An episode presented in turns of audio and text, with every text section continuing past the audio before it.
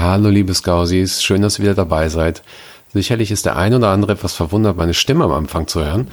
Äh, der Grund dafür ist ganz einfach. Ähm, Chris hat sich jetzt in den Bayerischen Wald verschanzt und macht einen auf äh, Ravioli-Waldschrat. Und äh, ja, ich darf dann halt die Stellung halten. Das ist natürlich Quatsch. Ähm, Chris macht gerade sein FIFA-Turnier ähm, auf Twitch und beschäftigt sich da ein bisschen mit dem Streamen. Ähm, könnt ihr also gerne mal reinschauen, Geekzilla. Und ähm, ich habe mir gedacht, ich suche mir einfach einen Ersatz Chris. In dem Fall ist es der gute Chris Williams, äh, ist ein langjähriger Freund von mir und äh, Fußballjournalist, der unter anderem auch über die Bundesliga berichtet, aber auch Champions League, äh, ist in Liverpool aufgewachsen und äh, ja, wir haben auf jeden Fall sehr, sehr viel zu besprechen. Ähm, wir haben heute die Aufnahme aus technischen Gründen etwas anders gestaltet. Deshalb klingen wir auch etwas anders. Also ich habe tatsächlich bei Chris aufnehmen lassen über Skype. Ähm, das ging einfach in dem, in dem Fall einfach nicht anders.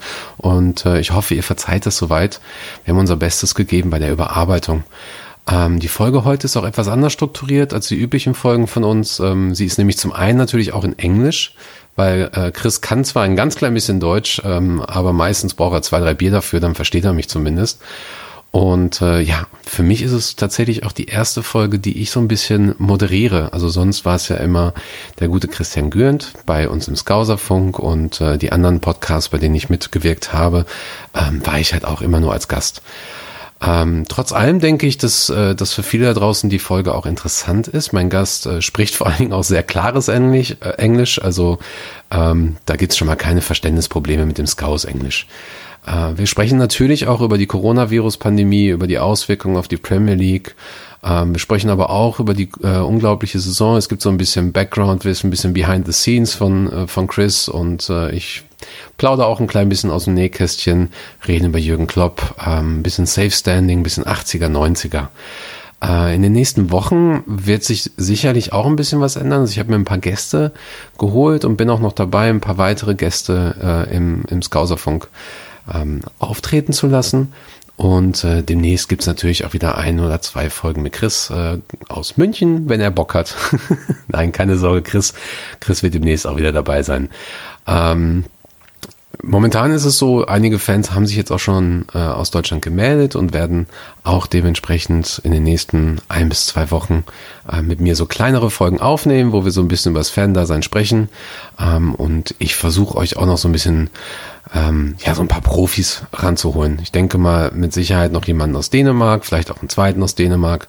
Schauen wir mal, was da passiert. Ähm, ich hoffe auch mal, dass dass wir da noch äh, ein, zwei Leute aus England bekommen. Lasst euch einfach überraschen und wenn es halt nicht sein soll, dann soll es halt nicht sein. Wir machen auf jeden Fall weiter während dieser Quarantänezeit. Ähm, ich habe riesen Spaß daran und äh, ich hoffe, euch gefällt die Folge genauso wie mir. Und äh, ja, jetzt erstmal viel Spaß mit der Folge, passt gut auf euch auf und ähm, gebt uns gerne mal ein Däumchen und schreibt uns mal ein paar schöne Kommentare oder äh, auch einfach mal ein paar Privatnachrichten und so. Wir lesen alles und äh, wenn wir Zeit haben, antworten wir natürlich auch. So, bis gleich. We've conquered all of you. We're never gonna stop. From down to Turkey. We wanna fucking lot. For Paisley and Bill Shankly.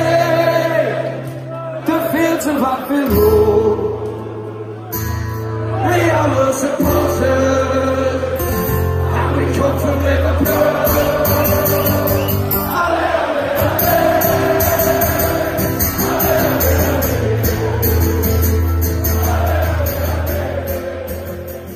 Skauserfunk, der Liverpool FC Fan Podcast mit André und Chris.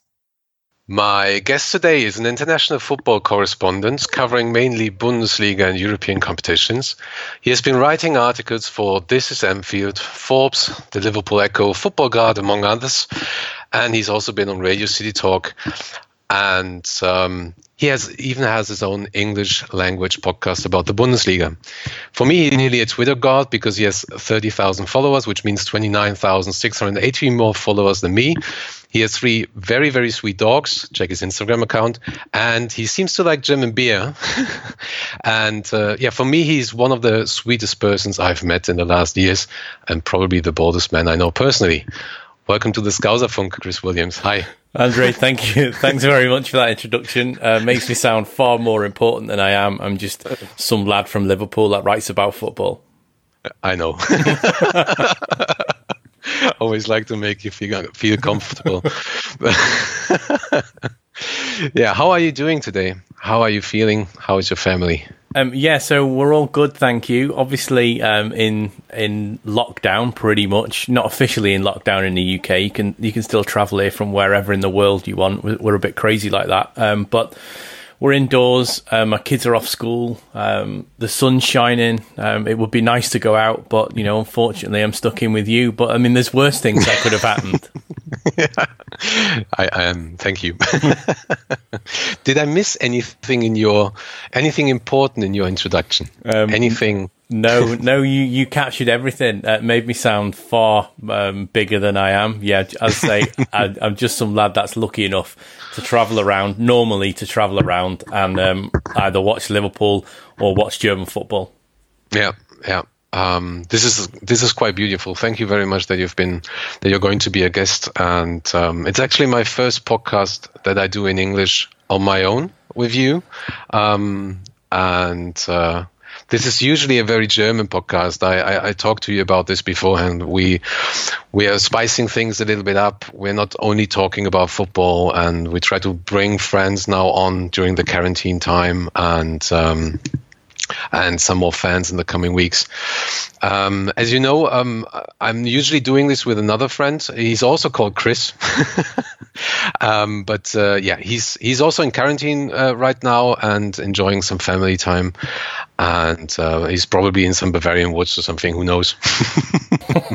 that sounds very nice. Yeah, it's it's it's funny because every time every time I I, I talk about you with my girlfriend, for example, or talk with the other Chris. I know now, I know, I think six or seven Chris that are kind of connected to Liverpool.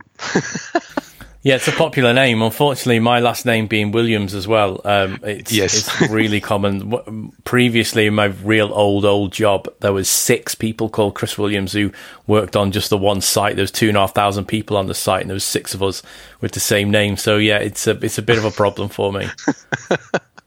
yeah, I know his second Chris Williams, also from Liverpool. So so there you go. oh, there we go. I might be related to him. I can check. I can ask him but but he's not following you on Twitter, so so let's see. Um, anyway, maybe we can talk we can talk about how we met. Do you remember this? So people people in Germany, our listeners, can can kind of relate to that. Do you remember how we met? I, I, do indeed. Um, I was over covering um, Hertha Berlin, and I think they were playing Leipzig. It was the end of the season. Um, yeah. I was on a correspondent tasking. Um, but Liverpool were playing Middlesbrough on the, either the day after or the same day, um, and that was to see if they would qualify for the Champions League. And I was in Berlin, and I just reached out on Twitter to see if there was anywhere in Berlin that was showing the game. And of course, the Berlin Reds were showing the game. So I came down to the to the bar that you were at, and we watched Liverpool qualify for the Champions League, and then we drank a load of green stuff that got me smashed. ah, I remember this. I then had to go to the match. I remember I, I, we, I watched the football match first. I think it was a Saturday. It must have been Liverpool and Hertha Berlin had a half six kickoff. So I watched the match with you, and then I think I went to the Olympiastadion and tried to do some work. Oh my god! you, I thought actually it, it, was the day before that, but uh... it, might, it might have been the day before. I mean, that whole I was in Berlin for three weeks, and that was pretty much a blur because I spent most of it in the sunshine drinking. Yeah, I can only like I, I have seen the pictures of us uh, with with the group and this horrible green stuff. it's I called um, uh, um, uh, something like peppermint uh, Pfeffi. Pfeffi, it's called in Germany. Yeah, it was, it was uh, peppermint nice. schnapps. Yeah, yeah, it was nice. Yeah, it must have been. It must have been the day after, but yeah, that was a real nice couple of weeks because I remember it was exceptionally hot because I went to the Pokal final, um, Dortmund Frankfurt, the weekend after, I think it was, and um, and it was just so hot that week. But yeah, it was it was nice. It was nice to watch Liverpool because I was really worried I was going to miss out on that match um, through work. I, I, I try and plan my games in Germany so they don't clash with Liverpool games. But unfortunately, sometimes you know I can't I can't not do that, and that was one of the times. But it was nice because I met you and I met all the other patrons um, of of what is the Berlin Reds and the you know Reds in Germany. So it was a real good real good day.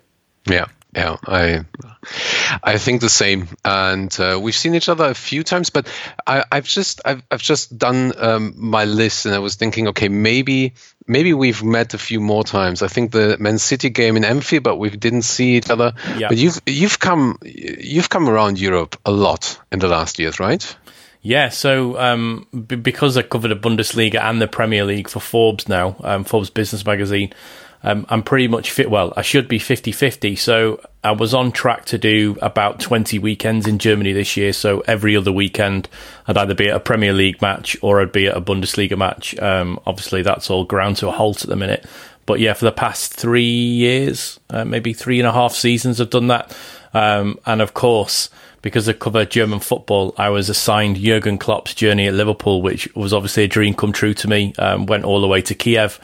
Um, didn't go to Madrid because I'd been to the last three finals that they lost. So my mate said, "Don't go, stay at home," and we won. So, um, so yeah, unfo- yeah. Unfortunately, I, I, can't do any finals now. But um, yeah, I've been covering Liverpool's journey in the Champions League, which obviously came to an a bit of abrupt halt uh, this month. Yeah, yeah, definitely. We're going to talk about this in an, in a short. Um, so, if um, for our listeners, how how can we imagine your work aside from from traveling and being at press conferences, being in these press boxes, and uh, yeah, and trying not to get drunk during football? Um, how how is work as a as a journalist in this in this type of field? Well, it's um, I'd, I'd be lying if I said it was anything else but a dream come true. Um, you know, I left school with um, not the best exam results because I was too busy playing football. Um, and I went into music journalism and then eventually I stumbled into football journalism, which I love. But I mean, match day is quite busy, um, into a ground three hours before and probably get out of the game about two hours later, which is a bit of a nightmare if it's a um, a night match. So on a Champions League night, especially on in Europe with the time difference, I get out mm. of the hmm. stadiums about one o'clock in the morning. Um, but on a normal day to day, I'm either um, conducting interviews with with people um, for for whatever outlet I need to do. Um, and or researching projects. Got a lot of research time at the moment. but outside of matches, I spoke to the CEO of Kinexon, German company, and they're responsible for the chip in the Derby Star ball and the chip in the back of the players. It's like a bra that they wear under their shirt, gives all their real time data. So I, I interviewed him about what advantages that gives to clubs, and so that's mainly what my day's made up of, just talking to different people about sports business. Mm. Are these um, these these chips? They just cover the heart rate and and and and some fitness level, or what? Or do they also track how the people, uh, how the players are running on the field? Yeah, it tracks everything. Um, I mean, un- unfortunately, that chip isn't available in England in the ball as yet. I don't think it is anyway. Um, but the um, the the chip that the players wear, pretty much, there's three or four companies that do that. Tells how fast your sprints are, how long your sprints are what your work rate is, um, distances you covered on the pitch, and then the chip in the ball, which is only available in the Derby Star ball at the minute, which is obviously a Bundesliga ball. Um, mm. That tells you how far the ball travelled, how hard it was kicked, at what angle it was kicked at, um, uh, you know, at, at what level did it curve at. There's some real good data because football clubs want that extra 1% every single time. If you can get an extra percent out of something, it all builds up. Um, eventually. So so yeah, there's a lot of data there. Uh, it's, it's quite interesting. Um, until I have to write it, then it then it becomes quite a difficult task because you speak to someone for an hour, um, and then you've got to get that down into 800 words. You you've got to really cherry pick the best bits. Yeah, yeah. So at the moment, you're just doing uh, special interviews, uh, research for for when uh, football is coming back, probably, and some background stories.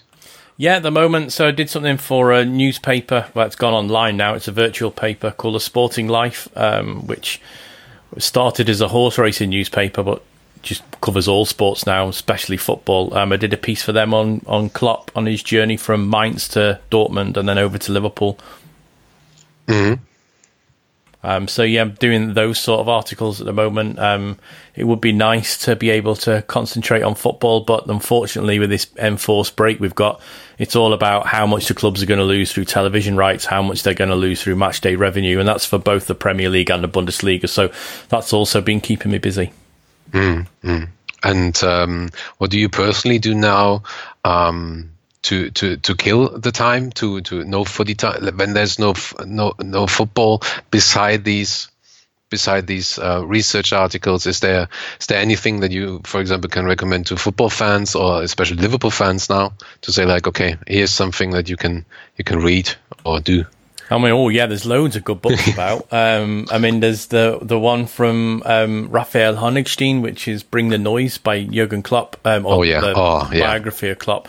Um, very kindly, um, Rafa sent me a copy of that um, direct from a publisher, so I got a, an early look at that to do an article on it, um, and that's an exceptional book. And pretty much anything by Raphael Honigstein's decent. Um, you know, the journey of the, the German national side after uh, 2001 all the way to winning the World Cup again um, in 2014. Now it was, wasn't it? and then there's loads of good Liverpool books about. There's there's the journey of the almost season that the guys at the Anfield Wrap did, which is very, very good. Um, I mean, there's so many docu- football documentaries on um, Amazon and Netflix. Make Us Dream, which is about Gerrard, that's on. Um, I think that's on Amazon Prime. Yeah, yeah, it Um, is. Wonderful um, documentary. Was lucky enough to go to the premiere of that in Liverpool. Met um, Stevie G on the night. Had a couple of drinks with him after the ma- uh, after the fixture in the um, in the reporters area. Um, yeah, it was nice. Spent the night with James Pearce as well, who, a really good, funny guy. I know. I think you've spoken to him before, haven't you? Yeah, I- Yeah, I've, yeah. I've met him a few times, uh, especially these um, these years when uh, this year when when he was at the Audi Cup and, and the Hertha Hertha Berlin game. Um, and oh, actually, th- this was the first time. I, I had a look behind the scenes, press box, and everything, and, and had the chance to really embrace it and, and to see how you all are working. I think. Have you been there at the Audi Cup? I don't think so, right? No, I've not been to the Audi Cup, but I have been Yeah. to the Olympiastadion a lot um, because I've covered Hertha quite a bit. Well, well, I did when Jurgen Klinsmann was there anyway. Um, That for was a a, good time. yeah, for a couple of matches. Um, but, but no, I've, I've been to Olympiastadion quite a lot. So yeah, it's lovely. I mean, the press box is massive. Um, obviously, it's the home, I mean, pretty much the home of the um, uh, German national side move about, but it, it's where the final, the Pokal finals played. The setup's really good. Um, the food isn't particularly top level. I don't think we'll have anyone from Hertha Berlin listening, so the food isn't top level, um, but it's free, so I can't really complain. But the best food is is at Bayern Munich. I mean, they've got a steak chef, um, so a- anything Yeah. else after that. Um, Liverpool's not too bad. Chelsea's the best in the UK. That's the only thing they're good at. Is it Chelsea? Yeah, Oh, yeah. okay. They're, they're, they've got a hot buffet. They've got a cold buffet. They've got salad. They've got sweets. They've got cake. Unbelievable. Arsenal have got a tremendous cake stall. So all the cake you can eat. And I generally try and eat a lot of cake when I go to the Emirates. Um, but yeah, yeah. Liverpool are good. They do LFC chicken, which is Liverpool's take on KFC, Kentucky Fried Chicken. Are you kidding me? Really? Yeah, And- yeah, really. It's lovely. It's uh, chicken thighs, um, breaded, and then um, it's either oven cooked or deep fried, and it's got a load of spice on it, Colonel spice. Yeah, it's it's called LFC chicken, and it's a take on KFC chicken. Yeah. It's, it's nicer than KFC chicken because they used obviously the thighs, which is the most tender bit. Yeah, it's crazy. I, I I haven't been in the press box uh, in Liverpool so far, um, and uh, well, not on match day. But um, what I meant, um, I, I met PS, for example, in in Bayern, so I can I can confirm that the food there is is very very good. But um, what I didn't like is. Um, we were there for uh, doing the German Twitter and, and just like have a have a look around, but it wasn't much to do, and uh, I decided to get drunk. Oh wow! Yeah, actually, actually with James a bit, but it's pre-season. Uh, you can do that pre-season. Yes, and a, a, lot of people did it, so it was a lot of fun. But um, but you couldn't you couldn't take the beer from the backstage or like from the from the press room. You couldn't take the beer to the press box in the stadium where you sit and watch the game. So that was kind of a bummer for me. Yeah, yeah, yeah. These, I don't. So I mean, maybe your listeners now are thinking, well, Andre, I can't take a can of beer to my workstation at work and start drinking. I mean, at the end of the day, it is where we are supposed to work in inverted commas. Um, for poor David Lynch, who works for the Standard, um, had yeah. to put up with me um, a little bit worse for wear because I met some Bayern Munich friends that I've got, and I also met my Liverpool friends um, before the round of 16 game at the Allianz. So by the time I got to work that night, I was probably a little more oiled than I should have been. Mm. yeah, this is um, yeah, I, I, completely understand that. I mean, um, what what I've seen is um, I was sitting next to to to the guys from This Is Anfield. I, I don't know his name now. The guy that's that's running This Is Anfield. You know his name? Yeah, it's you Matt Ladson. the guy I go yes. all around Europe with.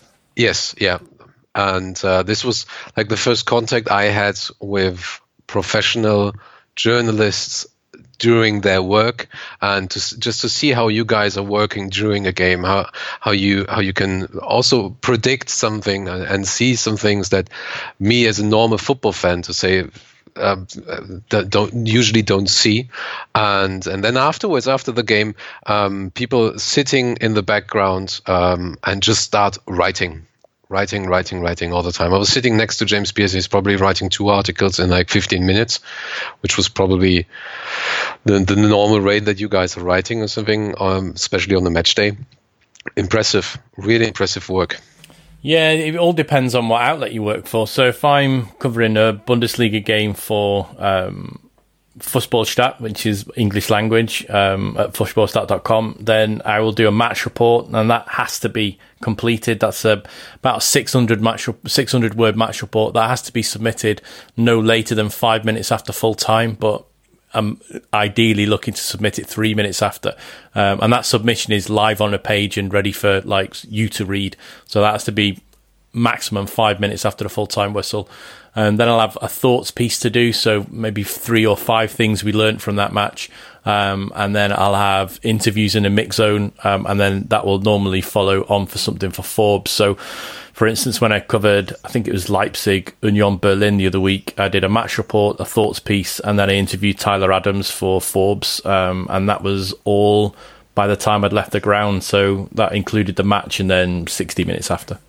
Mm. And you're usually writing most of the article during the game? Probably. Yes. Um, so the f- me personally, I will watch the first half, make some notes, um, and then as soon as the halftime whistle goes, I will then start to write up the first half, uh, probably in about 300 words. Um, what happened, key moments, really, um, my take on it, and then I'll have already. I the, the the way we do it is we do first half, second half, and then we do three three stars of the match. So three people who've played particularly well. So I'll normally identify one of those in the first half, um, and then you know the second half will will go. The second half's always a little busier. Um, mm. The most pro- the biggest problem you'll find for any football writer live at the stadium is nil nil. Um, on the 88th minute, and then on the 95th minute, it's 2 1 to someone. That is that makes it a real problem because the deadlines are still there. You still need to have it out five minutes after full time whistle, so uh, it, or it becomes a very quick write. Yeah, very good. Do you do you sometimes miss just watching a game, for example, for um, Liverpool, and not have to cover it? Yes, and very occasionally I will play a joker, you know, a joker card. So um, when Liverpool played Barcelona last season, when Divock Origi scored after four minutes, I, I knew something pretty special was going to happen. So I rang my editor and said, I'm not going to do it on the whistle piece because there'll be so many because I think Liverpool are going to win. Um, I will do something after the match. And they were happy with that. So after five minutes, I closed my laptop, put it away, and, and just had the, the, the privilege of watching the match from the press box. one of the best games in the last decade, probably for Liverpool. Yeah, and I was um, sitting next to a guy from Der Spiegel um, who um, was shocked when when you, when Origi scored that fourth one. I I, um, I, let the emotions get the better of me. I was on the table, not really the done thing, but um, I think a one off. It didn't matter, did it? No, it didn't. I think you weren't the only one. I, I think everybody who was who was a Liverpool fan and working that day just went mad. That that special day. Um, you know what? I I didn't watch that game. I had to watch that game at home on the couch, not in the pub or something. Most of us actually didn't, um, because I was traveling to Liverpool actually the next day. So um, my girlfriend said to me, "Don't drink today. We have to get the early flight tomorrow." and uh, let's just sit on the couch and watch the game. It's done anyway. So, and I said to her, if we score in the first ten minutes, then we're going to make it. And that that was the moment Origi scored. I was I was nearly falling into my table because I was celebrating, and I said, "Okay, I'm going to have a beer now. I'm going to watch that game." We didn't miss our flight, but um, it, it was a heavy travel the next day. yeah, I mean, I I couldn't. I was I drove home, so it takes me normally about two hours to drive mm. home because uh, I moved out of Liverpool in well the the end of last century, ninety nine. I moved out, so it takes me about two hours to drive home when I get back. Yep. So by the time I got in after doing a little bit of work, it was probably about three in the morning. But I was my brain was just so wired that I think I got to sleep about quarter to six that morning.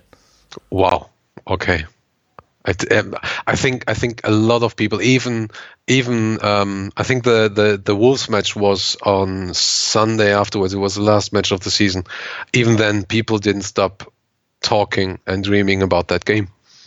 Yeah, that'll be there forever. That obviously, I think everybody hoped that we could do something similar against Atletico Madrid, and it looked like that was going to happen um, mm. in the 95th or 96th minute once extra time had started. But um, yeah, a little bit of a collapse, but um, it's very. I mean, this is the sort of thing now that Liverpool fans are looking at. They're going, "Oh, we should have, you know, we should have got through again." Well, it's not really realistic to reach three Champions League finals back to back. You know, there's only one team that's ever done that. There's only one team that's ever defended their trophy uh, in the whole history of the competition. So, I think two Champions League finals, one victory, 20 what is it 22 23 25 points ahead in front of the table. Um, mm. I, I, think don't let the last couple of weeks define a season which is hopefully going to come back and end with the biggest prize of all.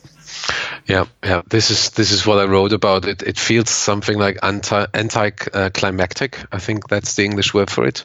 Um, a bit at the moment. Um, not not only because of this pandemic but also also because um, uh, we had this invincible run, kind of, and everybody was thinking, okay, this is possible to do. And then it happened at Watford, then Chelsea, and then Madrid, and um, it's it's it's strange. Um, just just to, to, to, take out the pandemic thing at the moment, Corona thing at the moment, just to think that the last weeks before the season got suspended were a bit strange, right? Yeah, they were a bit strange, and I, th- I think unfortunately Liverpool's dodgy run or dip in form came at a time when maybe they they needed to be at their best again. Um, I'd still say it's pretty much impossible for for a team to go unbeaten, as in win all their games. I know Arsenal um, did it. Um, Preston North End did it years before that when it was the original Football League. Um, but that Arsenal side, although they were exceptional, they drew a lot of games um, yeah. to, to, get yeah. that to get that over the line. You know, to be invincible.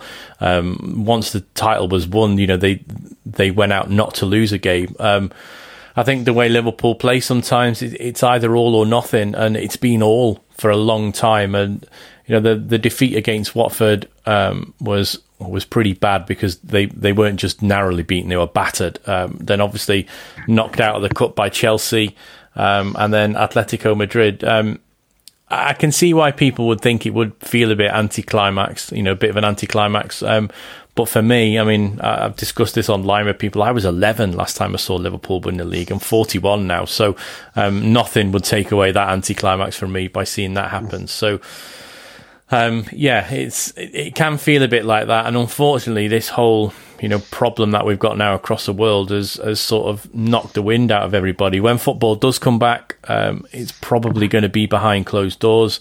Liverpool will win the league behind closed doors. There'll probably be no parade until maybe the start of next season. Um, mm. So it, it will be, feel pretty crap, but it's all about winning that league. I think, and if Liverpool can win it, then I think they can go on. Uh, my only fear, and, and, this is a real fear now, and it, it becomes a bigger fear the longer we go on, and you know the more you see the death rate in Italy and Spain rising, and the UK mm. getting the same. Is that will we see football again come back. I mean, all the teams have said they want to finish the season because they can't afford the drop in money. They can't, you can't just say, let's call the season null and void because the people at the bottom of the league are going to escape. Leeds, West Brom are going to go mad. Who's going to finish in the Champions League places? Sheffield United, Tottenham can still make it. You know, Wolves and Man United are pushing. Um, that's why I think it, it can't just end as a void. But when it does come back, it's going to feel it's going to feel very strange, and it, it's not going to feel like a full title win. Um, and if Liverpool don't win that title, I, I I don't know how the players would recover from that. That's that's my biggest fear. Is if the season was called off how mm. the players would mentally respond to that because you know it, they'd have the rug pulled from under their feet, and uh, I don't know if, if if it would be a bit of a poor season the season after because they're mentally they'd be drained. Mm, yeah. I completely completely agree. We had this uh, in our first um, first episode, like the last episode now, which was the first episode that we called the quarantine episode. Um, just to just to cheer people up a bit and, and talk about this. And but we also said um, we also said there will be a time um, defined by this now. There will be a time before this pandemic, before Corona, and there will be a time afterwards. And it's it's not only going to change um, football and maybe also the take on football from from us from us fans, from the clubs, from the leagues, from from FIFA, UEFA, but also from the whole society what, what's happening in the next months and and and um, it's it's uh, for me it's difficult to see when this will all start again at some point when when some kind of a normality or some some kind of routine comes back in. Um, but it, a lot will probably change um, over the over the next months or probably years. Who knows? Who knows if there's football this year? What do you think I mean, it, it's. Um, I mean, pretty much. Let's go back eight, nine weeks ago. I pretty much thought, probably naively, um, that this maybe wouldn't affect Europe as badly as it did Southeast Asia. You know, China. Same. Yeah. I, for some reason, I thought maybe Europe would be better dealed or better placed to to deal with it. I didn't think it was spread as as maybe as bad as it did. Um, did it spread earlier? You know, there's a lot of people in the UK going. They feel they felt really poor around about January, February, me included. I, I, think I've told you, you know, off this off this pod that I came back from Hamburg and was really poor, um, really mm. ill for eight eight days, um, and that was that was mid February. Um, I, I think it's I think it's right. I, I, read a report yesterday from a German um, virologist. I think that's the right word, virologist, yeah. mm-hmm. who said that um, you know he said he probably couldn't see a full football stadium um, until this time next year, which would be very strange. Um, but yeah, I think I think you're quite right. I think the world now will be defined before the coronavirus and, and after the coronavirus because the world as we know has, has stopped. You can't go out to the shop really. Um, you can't go, you know, can't go for a walk round. Can't go to the gym. Um, there's there's lots of strange things happening. Of course, you know the worst bit is there's people dying all over the place in, in certain parts of Italy and Spain. It's you know it's a real scary time. I don't think anywhere is going to get away with it. Although Germany's got some real low rates, probably because it's got exceptional healthcare compared to the rest of Europe.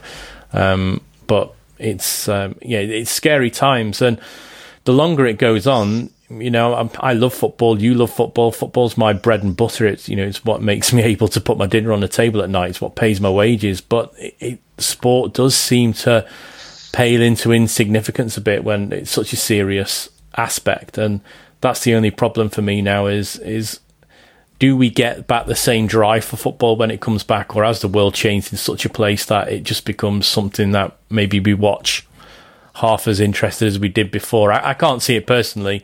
I, I mean, it might take a while for for the world to change back to what it was, but um, but yeah, the return of football would be. Um, I think it would be a morale boost for everybody, but it can only happen when it's safe to do so.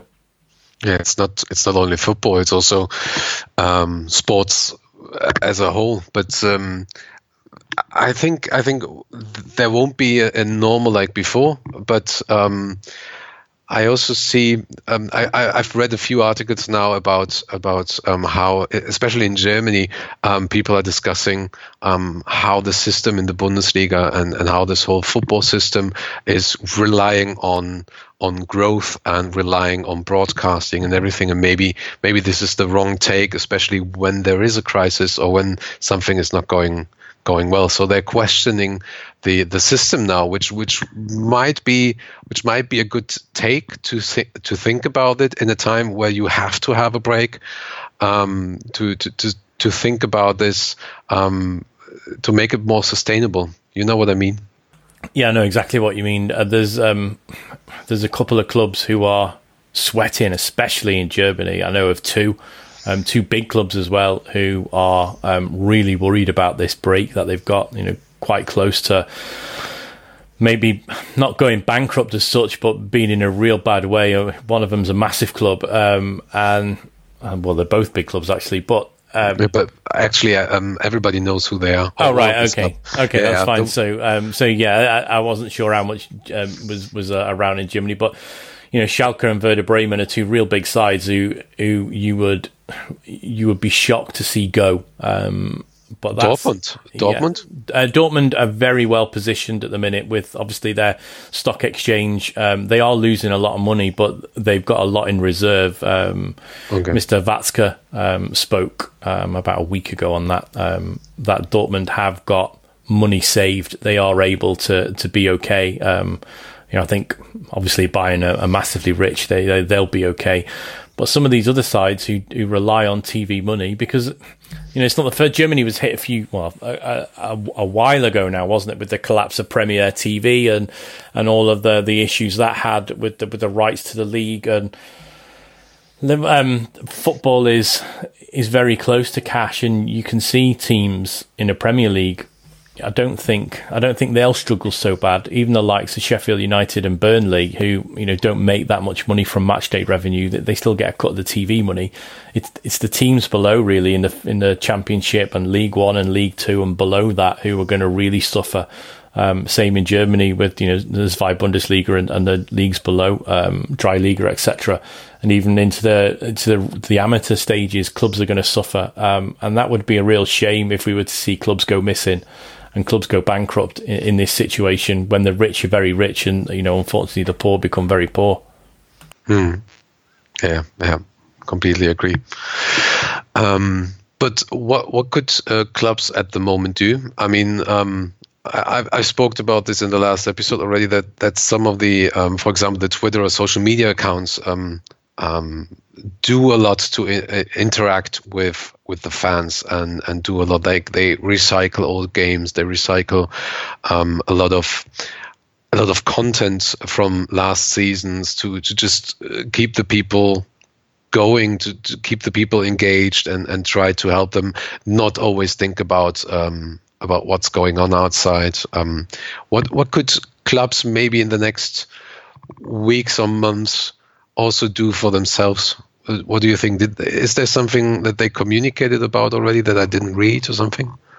I mean, not really. There's, uh, uh it's going to be a real problem for clubs because you know you and I um, and everybody listening to this podcast will eventually get fed up of looking at Liverpool versus AC Milan in 2005 or Liverpool against West Ham in 2007. There's going to come to a point where people are going to get bored of that, and and then that is that is either um, a, a, situation that clubs will look to fill the gap in, whether that's with esports, don't know, or unfortunately, some of um, the colleagues, some of my colleagues in the media will look to fill it with obscure and random transfer stories, which are looking to drive traffic. Um, it's going to be a real test, not just for clubs, but also for all the sports media, not to turn off their readers with either repetitive boredom or or not. I mean there's a lot clubs are doing. For instance, Liverpool have offered their stewards up to um, help um, police, in inverted commas, um, you know, shops, um, food shops, so people don't mm. bulk buy. Yeah. Um, the players themselves are, are, are, trying all sorts of things to keep themselves occupied. Some are singing. Some are like I saw um, Roberto Firmino did a, a nice uh, little singing session with his wife yesterday um, on his Instagram account. Um, but I don't think really there's much clubs can do um, apart from try and keep the interest going. But it, it's a hard line because if clubs start looking at the future too much, then they'll be accused of not giving the situation the, the seriousness it requires, um, or you know maybe if Liverpool started going, oh, we're looking at coming back in June and we're going to win the league, people would be quite rightly, you know, have a word. There's, mm-hmm. there's, you know, there's, yeah. people dying left, right, and centre across Europe. This isn't the time for that. So it becomes a really uh, interesting thing, um, and I, I, think it'll hurt. Uh, sports media. This definitely will hurt sports media for all sports. You know, as freelancers being laid off all over the place. There's, you know, it affects everything from handball to table tennis to football to Formula One. It's affecting everything. So I think we might see some changes, um, but eventually you would expect it all to get back to normal at some point, whether that's one year, two years, or whatever. Um, it's just a just a frightening prospect, really, of how long this could go on for. Mm. So, so, so just just before before we um, go on with all this negative stuff, just one last question about this, and maybe we could go on um, about uh, football before and and some other questions. But um, what the, the current stat, status now in the Premier League is that it has been postponed until end of April. Do you think, uh, or when do you think, uh, will the first games be again? I mean, that's a real good question. Um, personally, and this is my personal opinion, it's not based mm. on any, um, you know, off the record chats I've had with anybody. I think um, when we get to the middle of April, the season will be postponed um, further, probably till the end of May. That would be my own um, thoughts, and that's based on the fact that we don't expect this um, peak to hit the UK for maybe another a few weeks. So I don't think football will return when the UK is at its peak infection mm. rate. Um, it yeah. can't return when the UK is at its peak infection rate because the place will be locked down.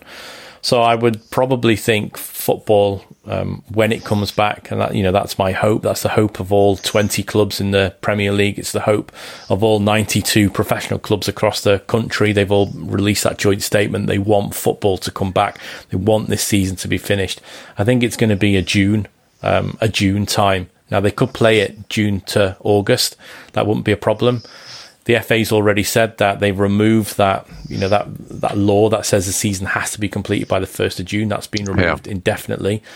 The Champions League um, takes a two month break in winter. That could go down to one month break. So the Champions League could theoretically start again in October. That means you could start the season in late September. Um, players can come back in June, May, June they can play these remaining games and then they can have a two week break. I don't think you're going to find one player in world football that's going to say they need a six week break in the summer because of this break that they've had now. Yeah. um, you know, they'll yeah. want to get back to work. So you could have it, you could have an administrative break for two weeks and then start the season again. Um, that obviously as a Liverpool fan, that would do me perfectly because Liverpool would win the league. Um, I still think it would feel a very strange league title to win. Um, but that would be the millstone around their neck gone. Um, and and hopefully it would let Liverpool push on and, and, and go and win the league again properly in inverted commas. So I, I would expect it to see sometime in June. Although I did read um, I did read a report from a colleague who I know very well and spoken to people in the DFL. So obviously, as you'll know, over in Germany, they're looking at um, busing teams to two centralized locations, um, put them in quarantine, and then playing um, two matches a day for nine days. Um, so it'd almost what? be, yeah, really? yeah, yeah. So it'd almost be like a tournament. They reckon they can play nine games in two weeks. Um, and and yeah, they would be obviously played behind closed doors. Um, and they would stay teams would stay in a hotel, and you you would play one match every 24, 48 hours like a tournament, um, and that would get the season finished. I, I, don't know if they do that over here. Um, but yeah, I, I, wouldn't expect to see football again until until the summer. Probably June would be my guess. Yeah, same for me. Same. I have the same guess. Probably even even even July or something. But but who knows? Who knows what's happening in the next weeks? But do you think? Um, um, you, you already said it. What what you think about about Liverpool's um, 25 point margin? Um, have we, in your professional opinion, have we really been so good this season? Have the others been so bad? Um, what, what, what's your take on, on the first uh, 26, 27, 28 games? games?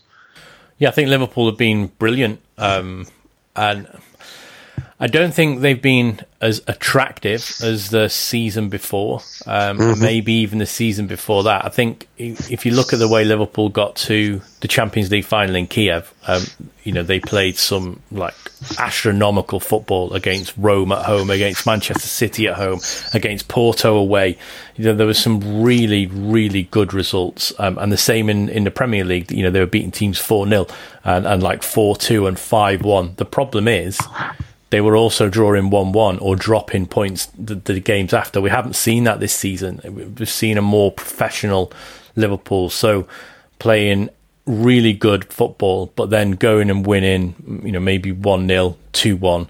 Um, not as high powered, but they've been getting those results in. I mean, if you look if you look all the way back to the start of the season, there was a 2 1 win against Southampton. You know, previously, maybe we would have won a lot more than that. Um, then there was a you know really good victory um, away at Chelsea, 2 1. Then there was a good victory away at Palace, 2 1. Um, and and of course, you know, then we had played um, other games like where we went and beat Leicester four 0 That was probably the, the, the, game of the season. But Liverpool yeah. have, have, ground out results where they haven't done that before. Um, you know, Manchester City played really good, exciting football, um, but they've been beaten a fair few times this season. And Liverpool have, have, played exciting football when needed, and then have seen the game out and won one 0 other times. Um, if you want to win the league, you've got to be able to play exciting football, and you've got to be able to play dull football and win. Uh, and Liverpool have done that. So I, I think it's because the gap is so big. Everybody has, has tended to say, "Oh, the league is really weak." Well, if you take Liverpool out of the equation, um, the Premier League's pretty much a close league, um, and it's pretty much on par with the, the times before points wise. I think Liverpool have just been so good; it's made everybody else look quite poor, and yeah. and and you know the other teams aren't poor. Okay, Arsenal are in a transition, Manchester United are in a transition, but the other teams have, have stepped up. Leicester have stepped up, Wolves have stepped up, Sheffield United have stepped up, City obviously is still there or thereabouts. Um, you know, there's other teams that have, have come and give Liverpool problems. Um, Watford's another prime example of that. So, yeah, I don't think you can say the league's weaker. I think you can say that the, the other teams have caught up. It's just that there is one team that has been exceptionally good and made everybody else look a little bit poor. Yeah, yeah, that's a good that's a good take. Actually, the same. I, I think the same. Um, but uh, what do you think uh, changed? It um, did the club change something in the in the tactics that that are obvious for us? That's um, or is it the the uh, uh, single performance of some players? Um, what what they changed um, to to to the last one or two seasons, where we obviously also play very good football, but lost a few games, drew a few games, also the big games that we shouldn't have drawn. Yeah, I think this season, I don't think he's changed much. Um, I think he's probably changed the mindset. So you know you don't need to win games four 0 um, you, you mm. can you can win a game one 0 There's no problem with that. Um, I think that's changed. Um, and then I think Liverpool's ability and confidence in themselves, they don't need to be 3 0 up. They know that even if they're 1 0 down, they know they're going to win. Uh, and that that is a, a, situation we haven't seen before. If you think back to that, yeah. you know, that Aston Villa game, the game against Sheffield United, uh, okay, we were beaten. We've been beaten poor, we've been beaten well, um, where we played poor. Um, in a Champions League this season and, and in both cups as well. Um, but in the Premier League, Liverpool have had that almost air of invincibility where they don't care if it's nil nil. They don't care if they're one nil down. Sometimes they don't care if they're two nil down. You know, they'll just go and score the goals that are needed and win the game. Um, I think that's changed. I think in the last few weeks, Liverpool came out of the winter break um, a little bit sluggish. Um, teams had a go at them, and and and then they were beaten. Um, I don't think you can take away some of the key you know issues we've had. I don't think we lose a couple of games if Alisson hadn't been injured. Um, you know, we definitely didn't go out of Europe if Alisson hadn't been injured. Um, I think maybe against Watford, um, you know, I think maybe against a, a, few of the sides we've, we've had problems with since since he's not been there. Maybe we win if we've got another goalkeeper, but the forwards have, have hit a bit of a you know a bit of a dull spot all at the same time. Sadio Mane's yeah. scoring goals, but he's missing a few. Salah looks tired. Um, Firmino can't score at Anfield. Well, he can, but it didn't you know it didn't matter in the end. um, I think that last season, if maybe one player was a little bit off, so let's say Sadio Mane wasn't having a particularly good game, the other two would would not carry him through, but their performances would be exceptional. Um, this season, unfortunately, they've all hit the problem at, at, the same time. Fabinho was injured, came back, looks like a player who's coming back from an injury. Jordan Henderson was injured. Um, you know, Joe Gomez didn't play some games. So a lot of people have said Liverpool have been lucky with injuries. I, I'd, I'd, probably question that because they've had the fair share of them over the season. Um, but yeah, I mean, if we get to the end of the season and we've lost one match, who cares at the end of the day? But going forward, I, I think me personally, I think Jurgen Klopp changes it next season. You can see the plays he's brought in, Minamino, even Shaqiri before that. He does want to go to 4 2 3 1. It's his preferred formation. Mm. Um, he just needs to get the right players to do that. Naby Keita should have enabled that. Didn't, it hasn't really worked out so far.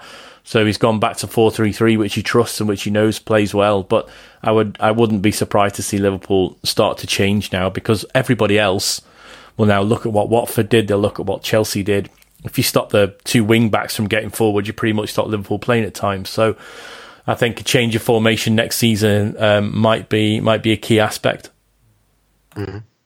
That's a good take on it. Well, what's your take on on uh, uh, Jurgen Klopp? Do you think it's it's only him that that we are so successful, especially this season? Is it um, is it the whole whole staff?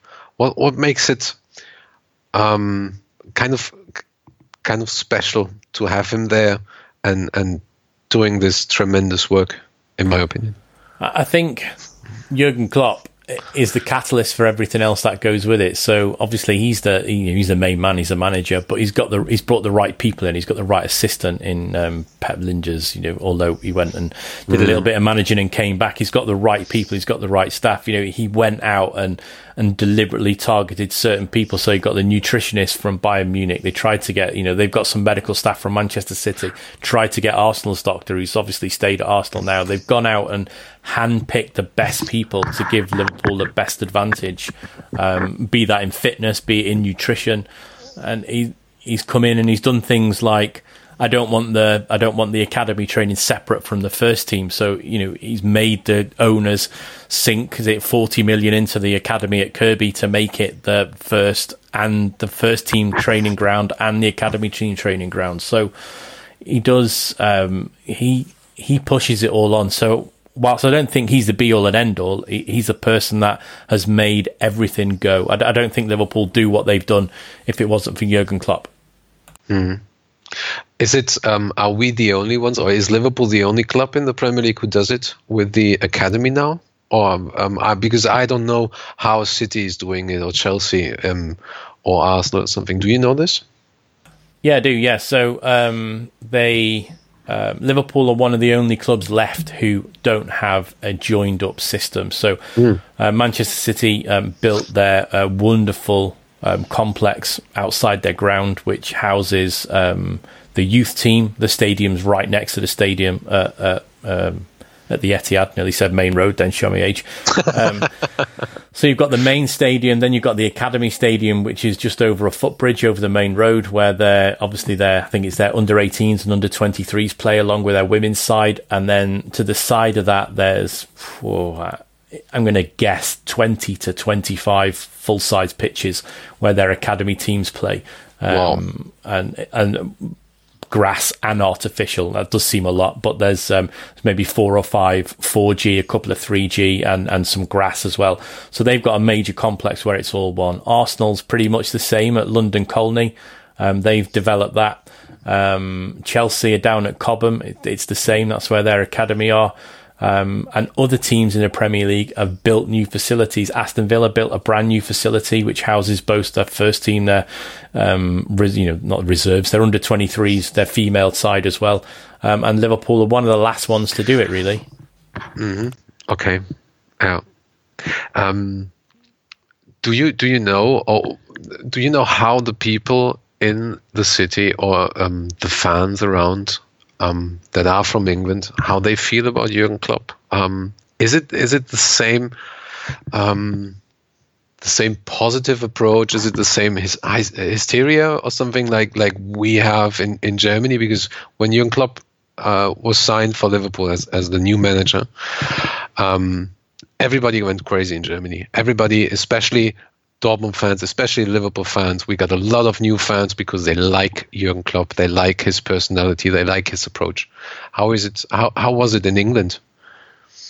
Um, so um, Jurgen Klopp is is pretty much a legend in Liverpool these days, um, and will be even more so when Liverpool lift the Premier League trophy. Um, winning a European Cup is nothing to be sniffed at. Um, you know, he joins a real elite bunch of managers at Liverpool.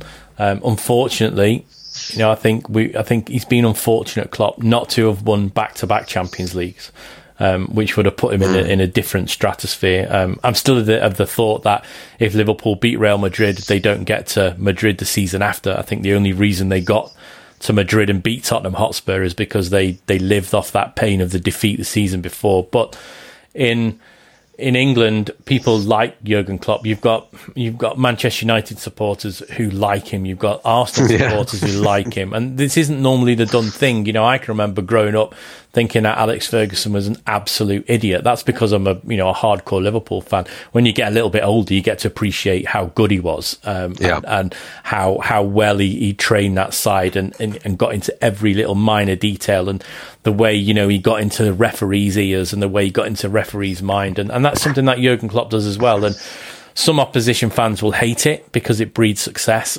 Liverpool fans love it. Um, he's well liked in he's well liked in the media. Um, people are critical of him.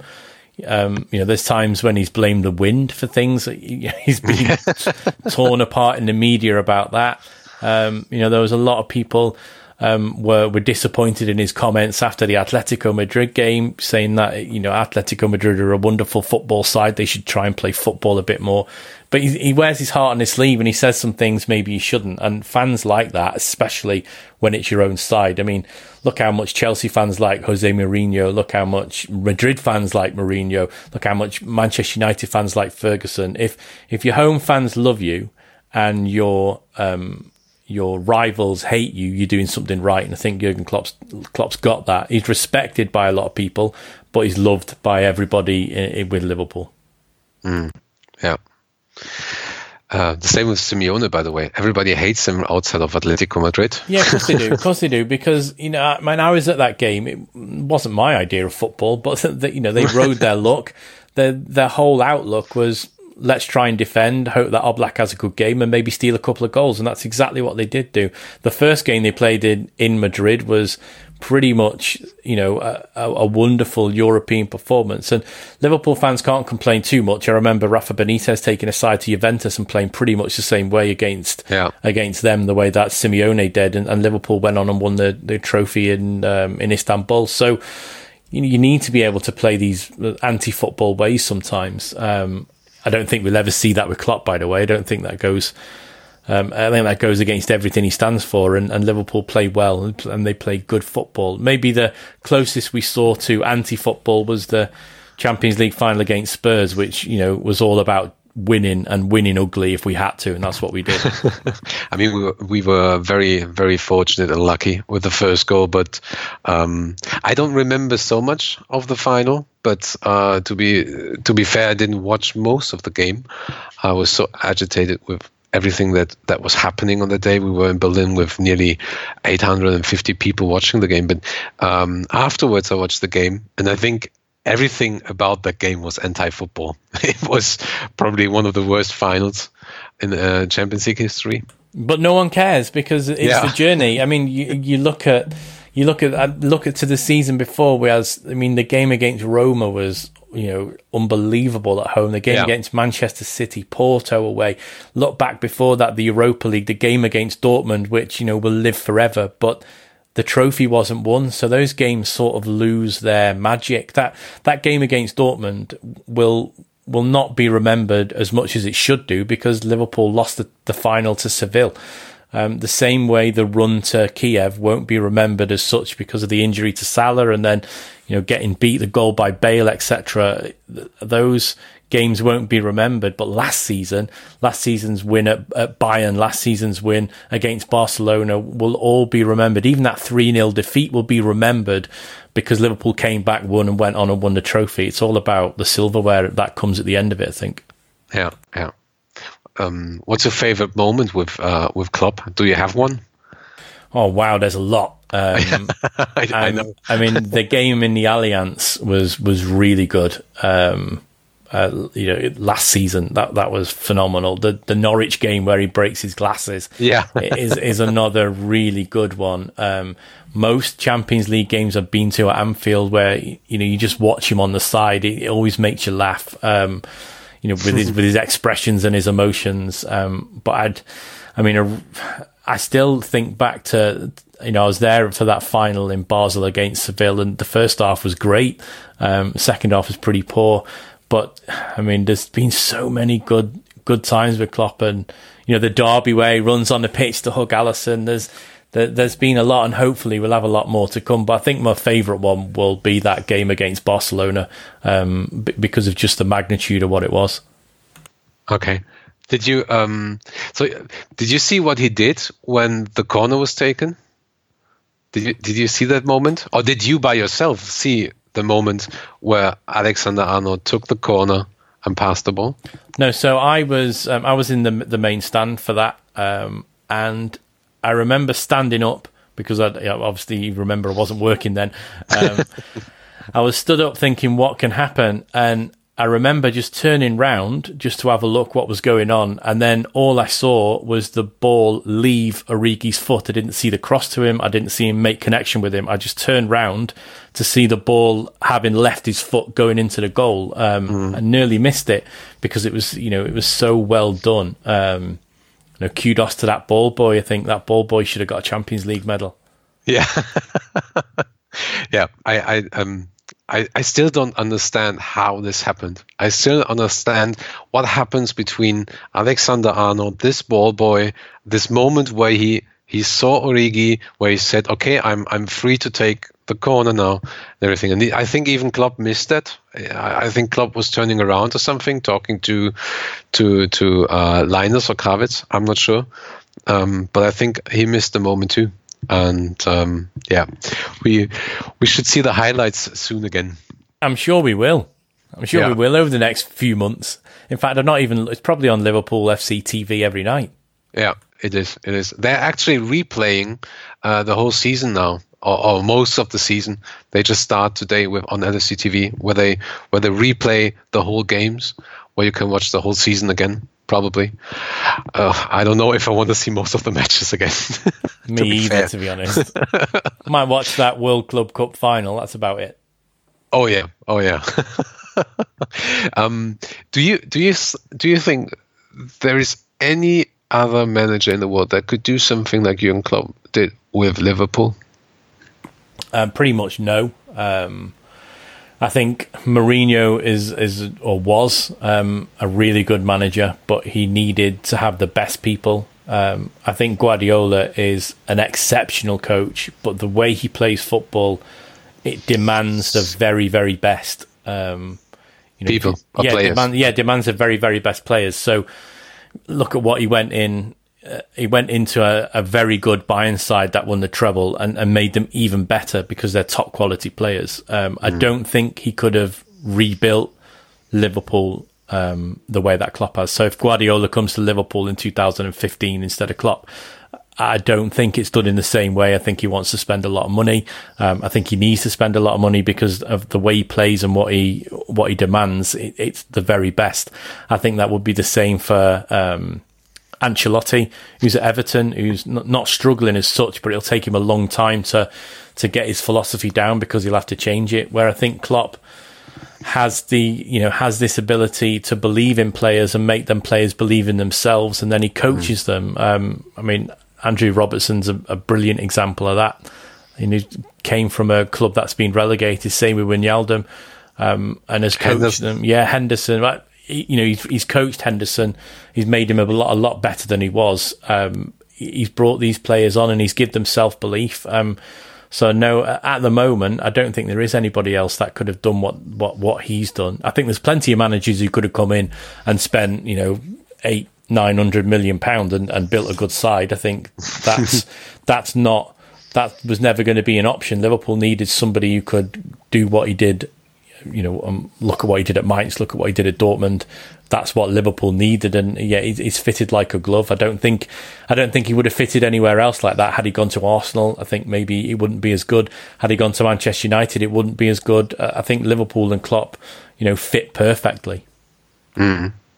I, um, I always think about um, the first meetings that they had. I, I, I read about, I read about. Um, a meeting they had in New York or something with the owners of FSG, sitting sitting there meeting him or meeting um, oh, not probably not him, but but his manager or something.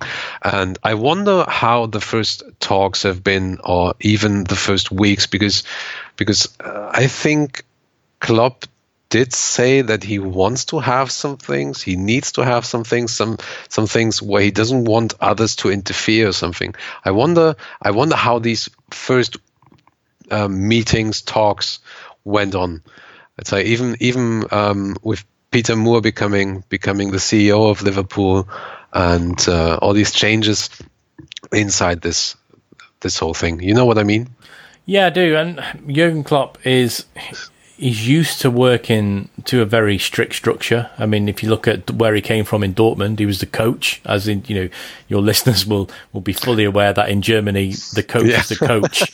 he just deals with the stuff that's going on the field. You've got a sporting director. Very, it's very confusing for for British people looking at German football because you've got a sporting director, a director of sport, and then someone who looks after the players, and then you've got the head coach.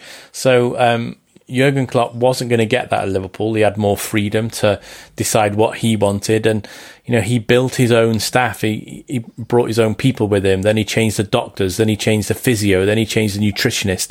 He's got an idea of what he wants. Um, obviously, you know, Peter Moore is, is Peter Moore. Uh, he's a CEO, but he's not a traditional CEO. So, you know, he's mm. nothing like, um, he, he, doesn't do the same role as someone like Jochen Schneider at, um, at Schalke would do. He just looks after pure commercial um, elements. He doesn't look after player recruitment. He doesn't look after the academy or anything like that. He doesn't sit on the bench as Jurgen Klinsmann forgot um, at Hertha Berlin. You know, he is the manager and he looks after everything to do with the football, um, not just on the pitch but off it as well. Um, and to be honest, he was like top of the list for FSG and, and always had been. I think had he been available the minute he left Dortmund, then Rodgers would have mm. been fired a lot earlier. Mm. we have to remember the minute that Klopp said he was ready to come back, you know, Rodgers was sacked. Um, mm. So he was a preferred partner. He was a preferred person. Um, and Liverpool, knew, I think everybody knew what they were getting with him. He fits the FSG model perfectly. Doesn't like to spend money. Coaches well. Develops youth um, yeah, it, has been it's been a, you know a, a, once in a lifetime fit, I think. Hmm. Yeah. How um when did you become a Liverpool supporter, and how did you become a Liverpool supporter? Well, I became a Liverpool supporter when I was born. Um, Obviously, simple as that. I had I had no choice. Um, I'm from Liverpool. My mum's from Liverpool. My dad's from Liverpool. You know, this has been a real problem for me in in Brexit. Um, I don't have anybody um, to get a foreign passport from. So, like, my dad's from Liverpool, born in Liverpool. My granddad was born in Liverpool. My great granddad was born in Liverpool.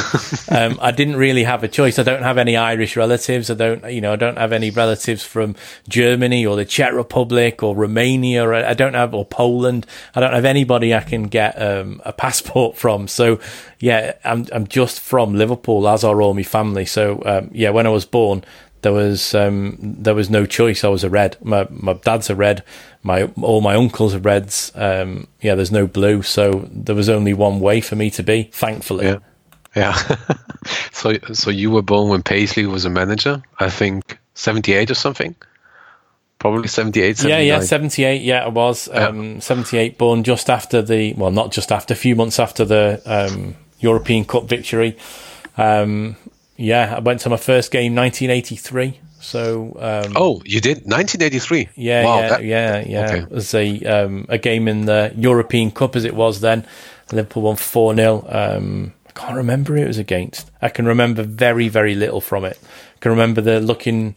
I can remember it being loud and which is which is strange because I look back at the attendance and it was quite low um, because it was an early round game. But I can remember it being loud, and I can remember looking up and seeing the inside of the real old main stand roof, and that's about it.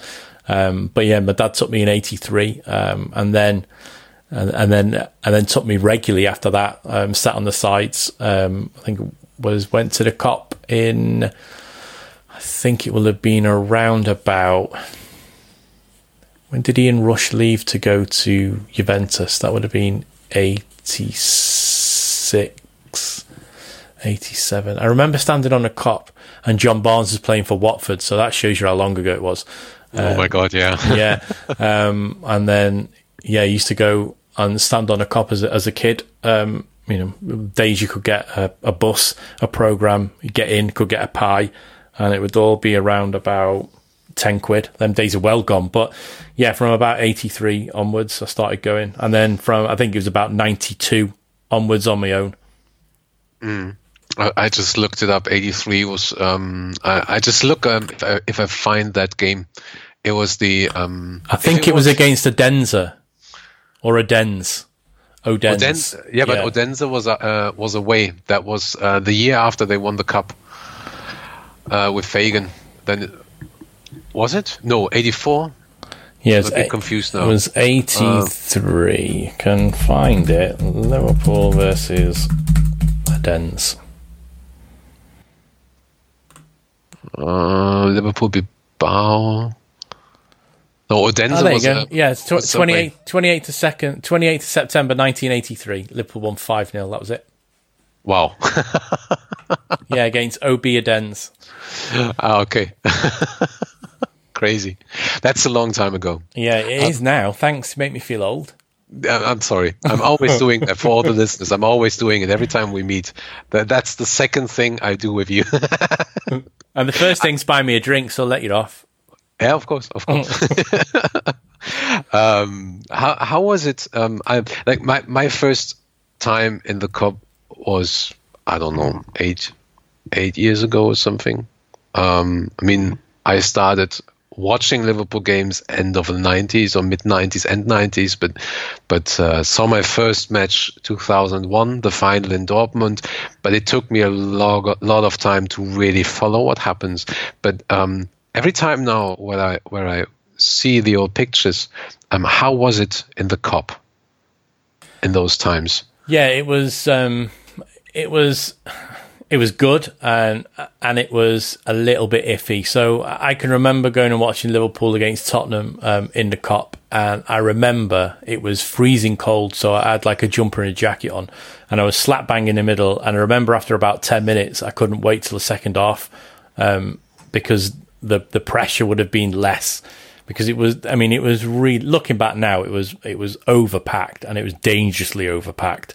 Um, and it used to get real hot and sweaty, and there'd be someone who would take a piss um, in a rolled up program on, on and it would hit your leg.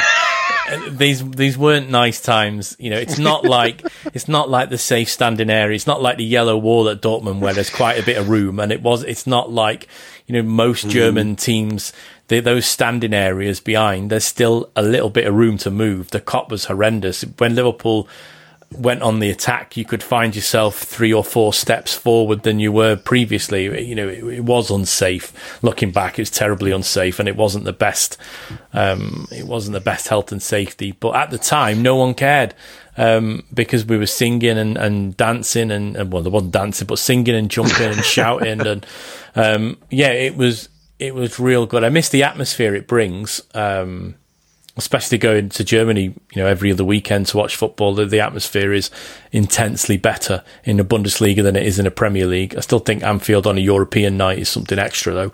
Um, even even going to the likes of the um, Westfalenstadion, I think Anfield on a European night trumps everywhere else in the world. But day to day Premier League, um, I think the atmosphere has suffered from all seater stadiums, and hopefully you know, at some point in the future, we'll see um, safe standing areas make um, their way into the whole of the league, but especially Anfield. Mm. I think a portion of a safe standing Kop, one to one rail seating, like it is at Celtic, you know, like it is at most places I've been to, mm. um, would be excellent for the club, and they'd be excellent for all the young lads who can't afford to pay 35, 40 pound 19 times a season.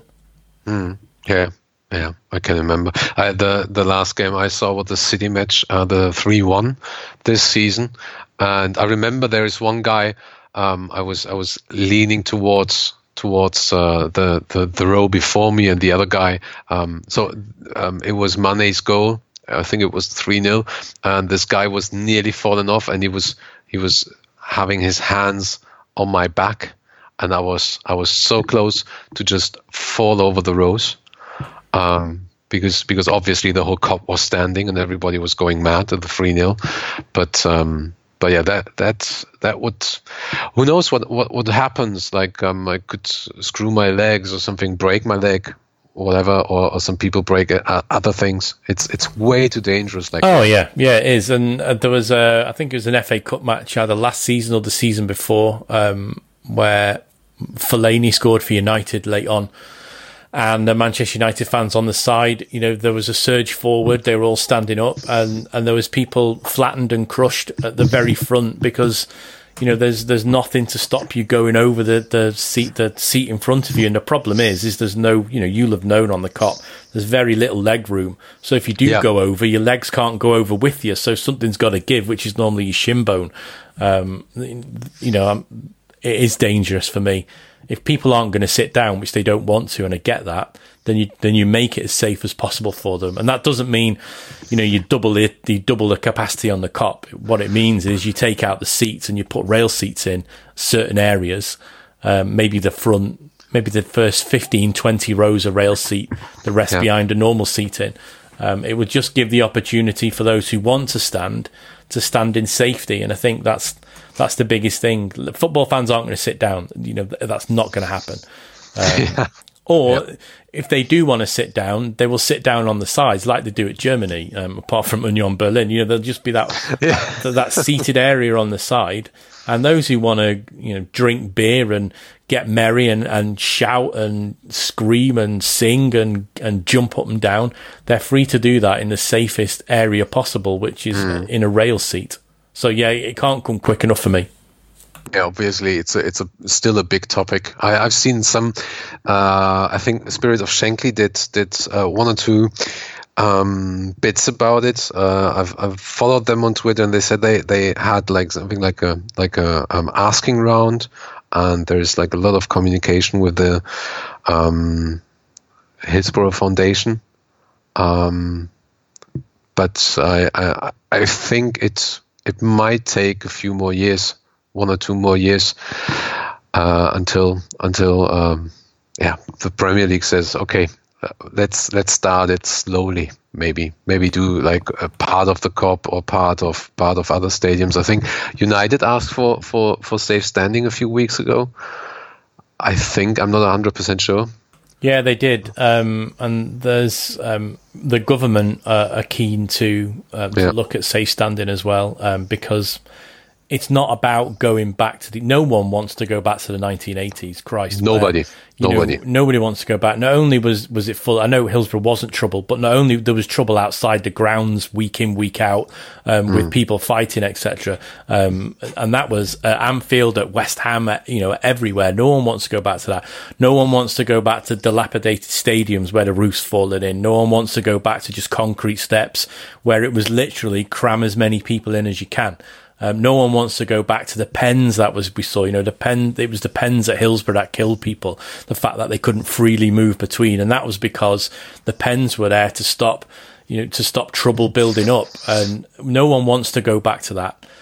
But we mm. would like to go back to a situation now where if you go to the Kop, instead of taking a seat, you know, you can stand with a seat in front of you, a rail seat. Everybody in Germany knows what a rail seat is. Don't have to explain it. So that would be safe. If the Kop is now a capacity of, I don't know what it is off the top of my head, but let's just say it's 15,000.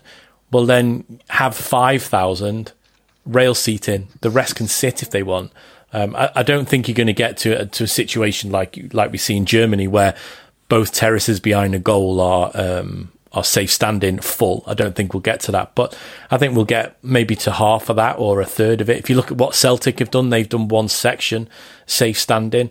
The police, mm. the police in Glasgow have said it's a lot safer. If there is any trouble or any problems, they can get through really quick. If anybody faints or as anybody takes ill, they can get them out even quicker than it would be if it's sat down.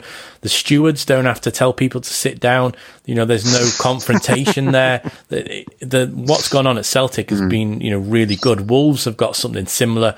Tottenham, of course, have got something very similar to safe standing in their new stadium. There's a there's a there's a bar, but a above the chair in front, so it makes it a lot safer. Yeah, no one wants to go back, and I can understand the Hillsborough families.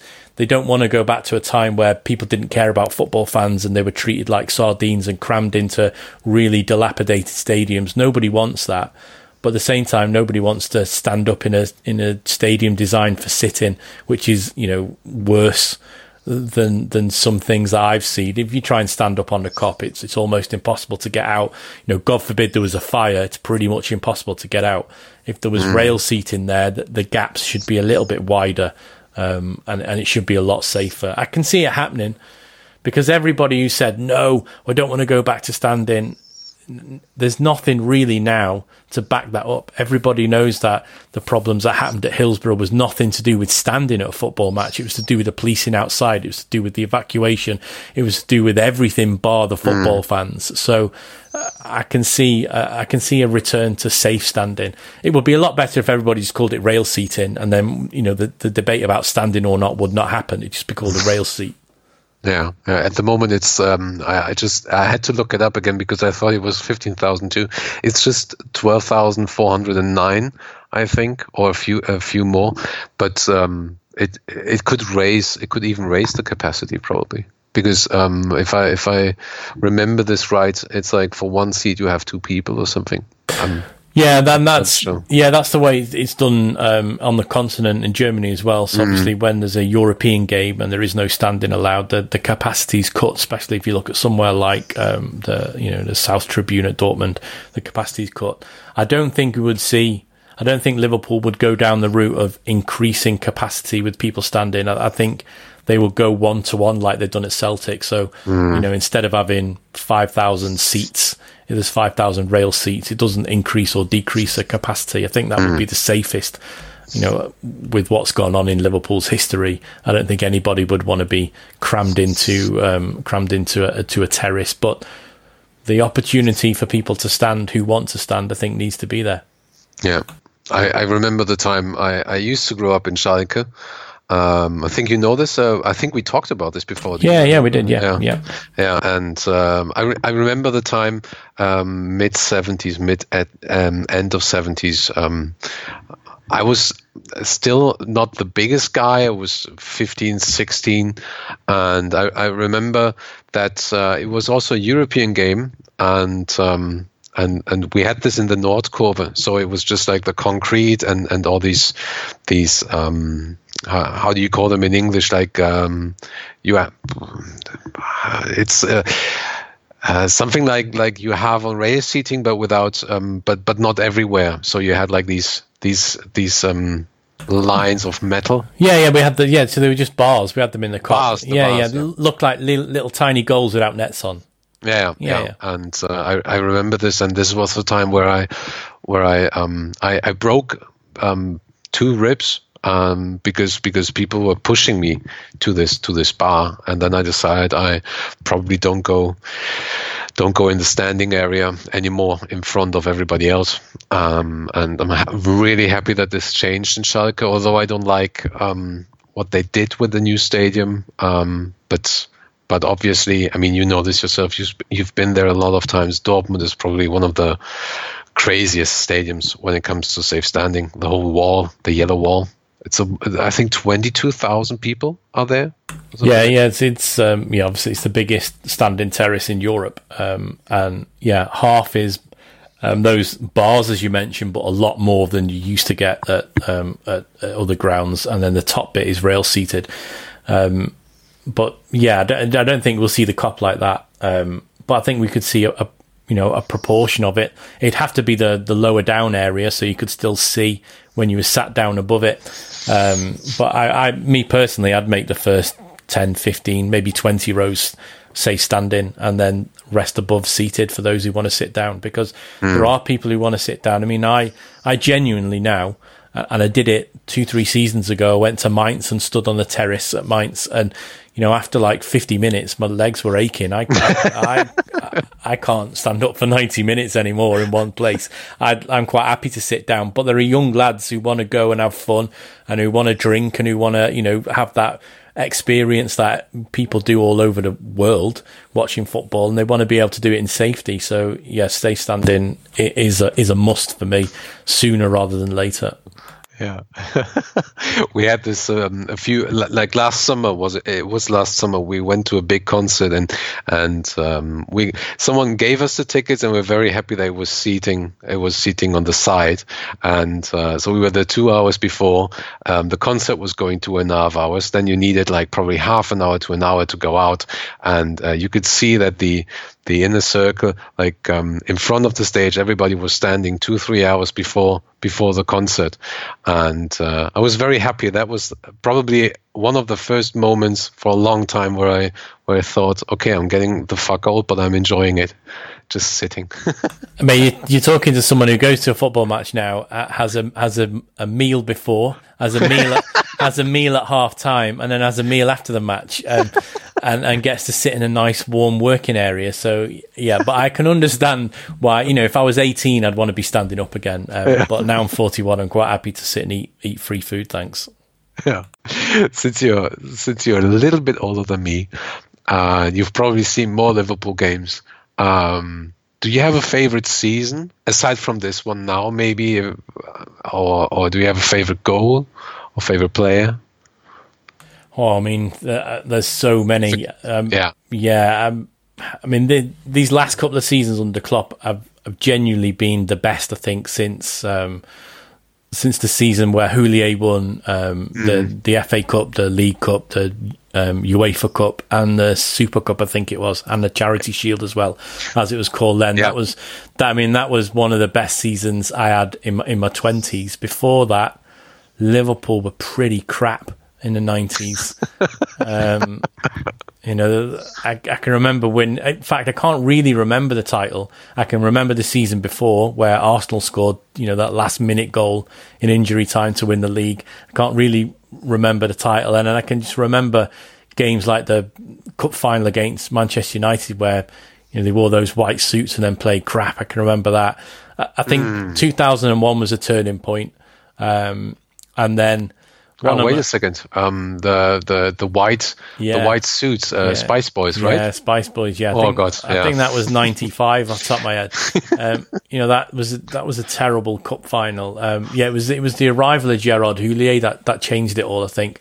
Um, the, you know that couple of seasons while he was there was was tremendous football. I can remember beating Roma in in um, I think it was the UEFA Cup might have even been a Champions League. Can't remember what exact game it was, but that was another good Anfield European night. Um, then, of course, Benitez, um, and then I think one of my most favourite seasons was was the one where Brendan Rodgers almost won it. I think you know mm. maybe in the long scheme of things, it was probably best that we didn't win that league because he would have been given a five, six year contract. We'd never have seen Jurgen Klopp. We wouldn't have seen the, you know, evolution of this side into a real force. Um, but watching Daniel Sturridge and Luis Suarez up front was probably one of the, the best times I've had as a Liverpool fan.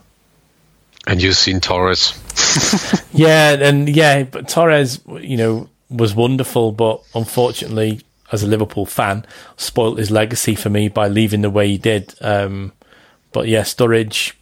Uh, I was at, I was sat stood even because it was a seated stadium, but, but I was stood for the uh, Europa League final. I was right behind that goal that Daniel Sturridge scored with the outside of his foot, and I had the best view of it ever. Um, and that's what certainly one goal I'll take to the grave at me. Mm-hmm. Yeah. Um, you have a favorite player of all time? Something? Um, yeah, probably Ian Rush. Um, just growing up, when when you know he was the best striker um, in the world, I'd say at one time. Mm. you know, those mid to late eighties, he was fantastic. Then he came back after his season at Juventus and was pretty much just as good. Um, John Barnes is up there as as one of the best players I've ever seen. Um, Dalglish was from what I can remember, he was he was getting towards the end of his career, so I can't remember him at his pomp. Um, mm. So that's why you know he doesn't make it into that. But John Barnes definitely, John Aldridge as well, fantastic um, goal scorer. Um, Torres, you know, I was looking back at some some footage of, of Suarez's goals, and and yeah, great player, bit of a strange chap in his head, but um, wonderful football player. Um, Daniel Sturridge that season, tremendous as well. But for me personally, it'd be Ian Rush, Ian Rush or John Barnes. Mm. So no Peter Crouch. I mean, well, another great. I mean, he's a he's a great guy, isn't he? I mean, his, yeah, his podcast is hilarious, and he scored a wonderful overhead goal, I think, against Besiktas, which was you know will will live in the memory for long. But um, yeah, that Dirk Kuyt's another one, hard worker, probably not the best player in the world, but yeah. Um, but for me, it'd be Rush or Barnes, who I've seen live. Yeah, yeah. Um, you, you you've probably I mean, obviously, you grew up there. You grew up um, being a Liverpool fan. Me, I, I had, uh, um, I, I, switched at some point, and it took me a while to get into this. But um, can you explain to me um, what being a Red, being a Liverpool fan, means to you, and and maybe tell me a little bit of how you you, you see Liverpool globally with the fans. I mean, you probably met a lot of fans and uh, drank a few few bevies with them and uh, enjoyed a lot of parties. Then.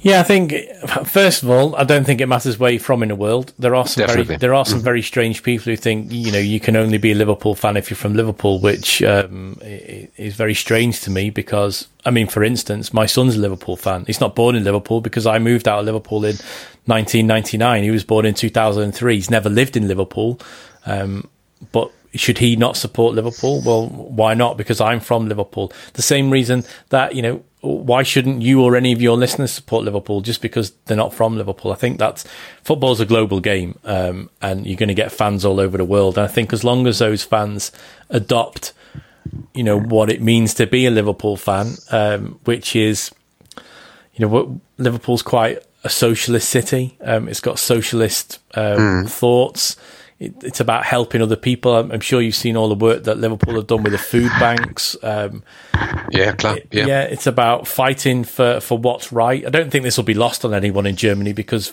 on the whole, you know, there's the ultra movement which work for the same sort of things. Um, you know, the same sort of rights that fans want. And Spirit of Shankly, I think, underlines what, what's good about Liverpool. You know, always looking to improve the match day experience, always looking to improve what, you know, fans can do. Um, I think as a Liverpool fan, you need to be open minded. Um, you need to not care about trivial issues like where the person's next from you. You don't need to worry about what colour someone's skin is. You don't need to worry about what religion they are. You just need to worry about the fact that they're a Liverpool fan. Um, I think that's a very special thing that Liverpool have. Um, I think some other clubs don't have that. Um, but Liverpool's has, has been a successful side for you know, it's been a big side, a real big side since the late 70s. And people from all over the world love Liverpool and, you know, they're welcomed as long as they come and, and join in and sing and, and uh, co- contribute to that match day atmosphere. It doesn't matter where you're from. But to be a Liverpool fan, I think it, you need to think about yourself, your, your actions, how you portray yourself, um, what, make sure you give the best, um, the best representation of the club, no matter where you are, Um, and and yeah, just enjoy yourself and, and have a good humour. I think that's been what being a Liverpool fan's all about, and being accepting of, of everybody, no matter who you are.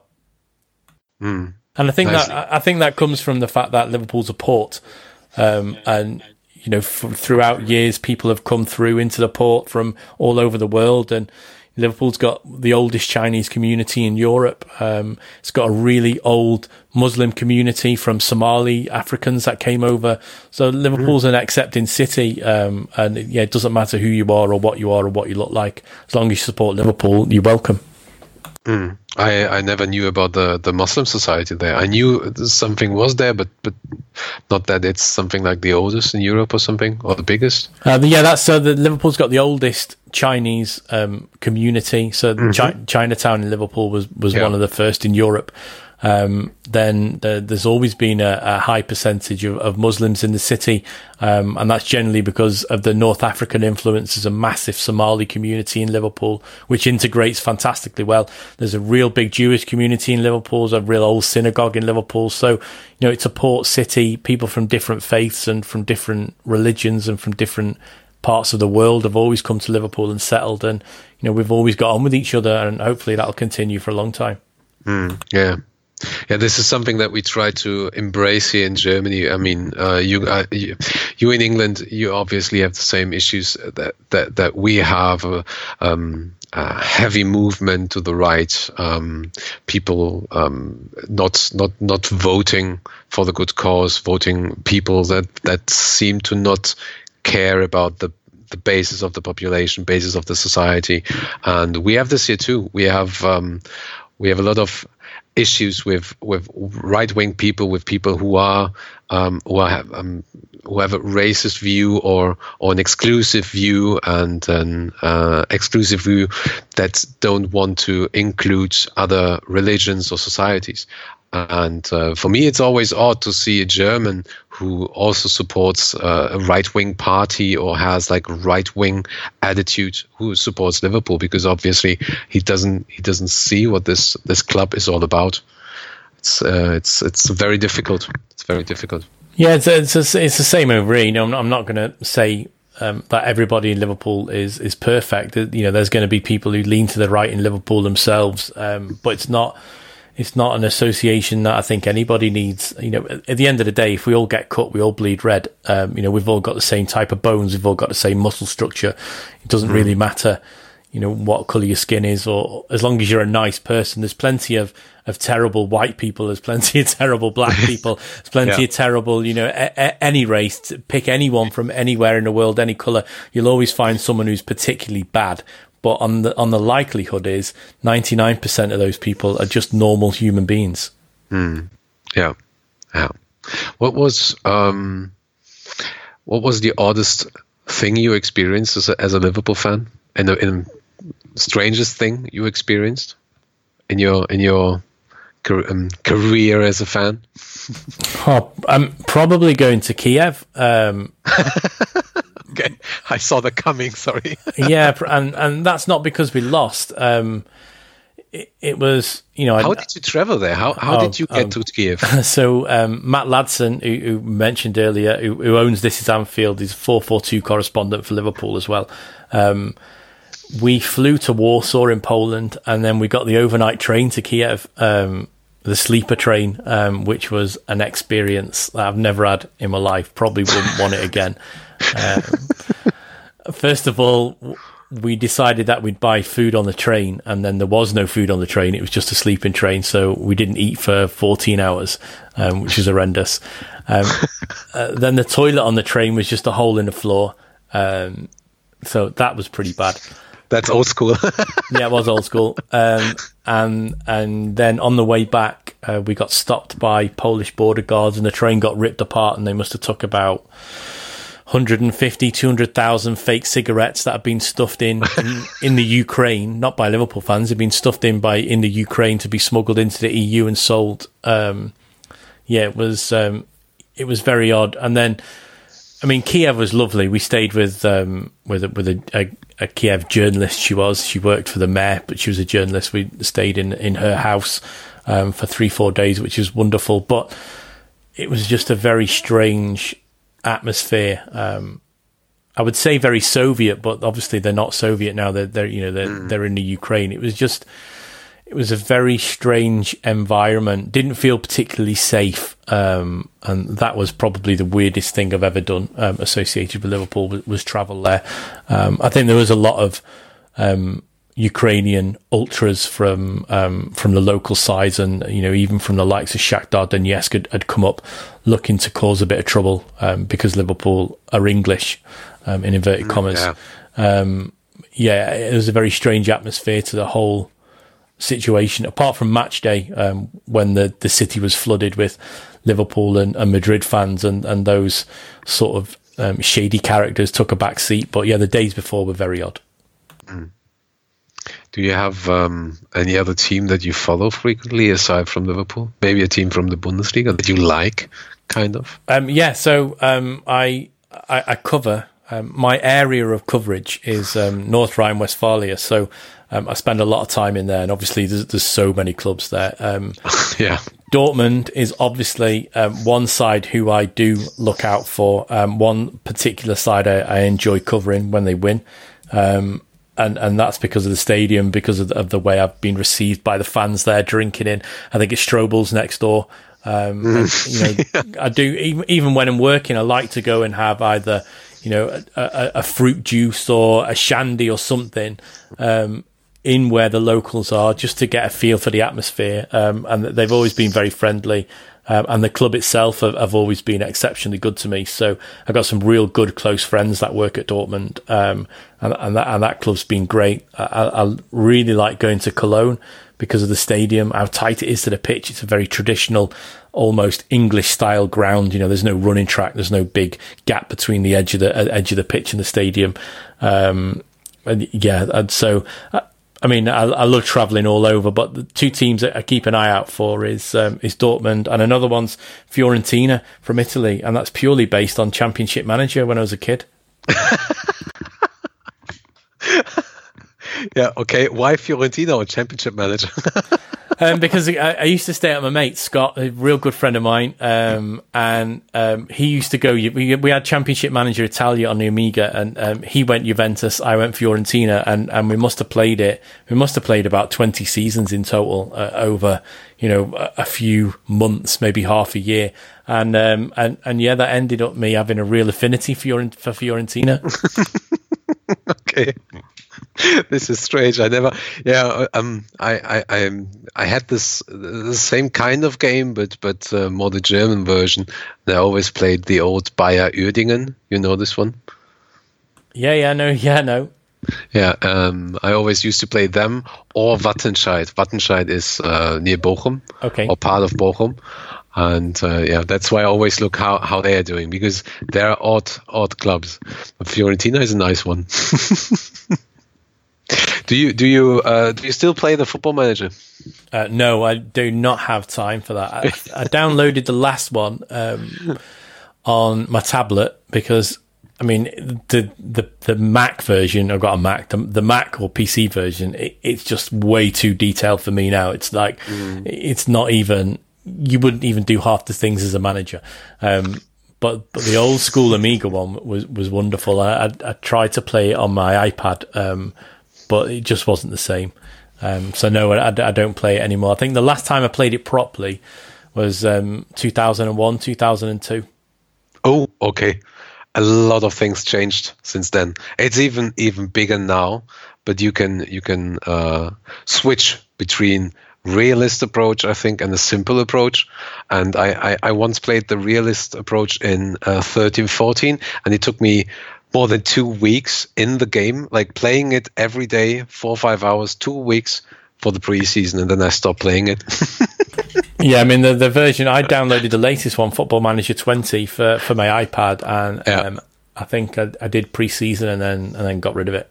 Yeah, too time consuming. Yes, yeah. way too time consuming. Yeah, so from my side, uh, I I could go on for hours now with you, but uh, I don't want to. I don't want to steal most of your precious time. Do you have anything you want to talk about? Do you have anything? Any question?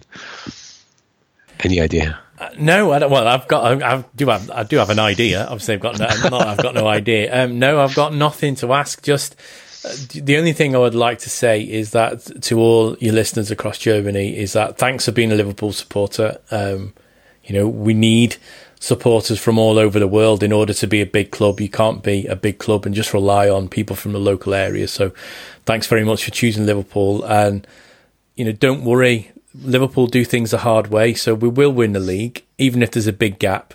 Um, and yeah, just get used to it. If you if you're very new to Liverpool, this is life as a Liverpool fan. you, you, almost get in that touching distance of glory, and then it gets ripped away from you. That that's that is being a Liverpool fan. Get used to it. Mm. What are your hopes for the future? Um, that I win the lottery. That'd be nice. Uh, uh, no, my hope for the future is that football comes back um, and mm. it and it gets back to how we used to know it. But maybe after all this shit that's gone on, people don't judge others. So people don't judge people fleeing from a war zone, or they don't judge refugees, or they don't mm. judge people trying to make a, a new life for themselves because you know after we've all seen this, and you know there'll be people whose loved ones die and we can't go out and we might go to food rationing. I think hopefully the world will be a more kinder and considerate place, and Liverpool will win every trophy going. That would be uh, that would be brilliant for me. Mm. I can't, I can't, I can't say it any better.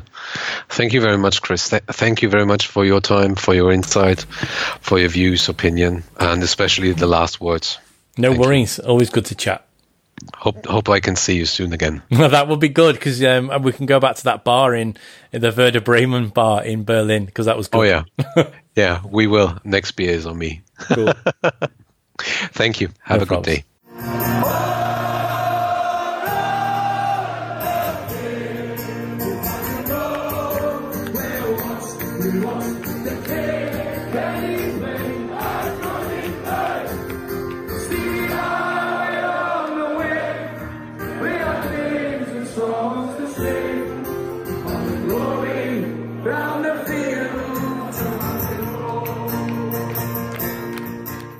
Skauserfunk, der Liverpool FC Fan Podcast mit André und Chris.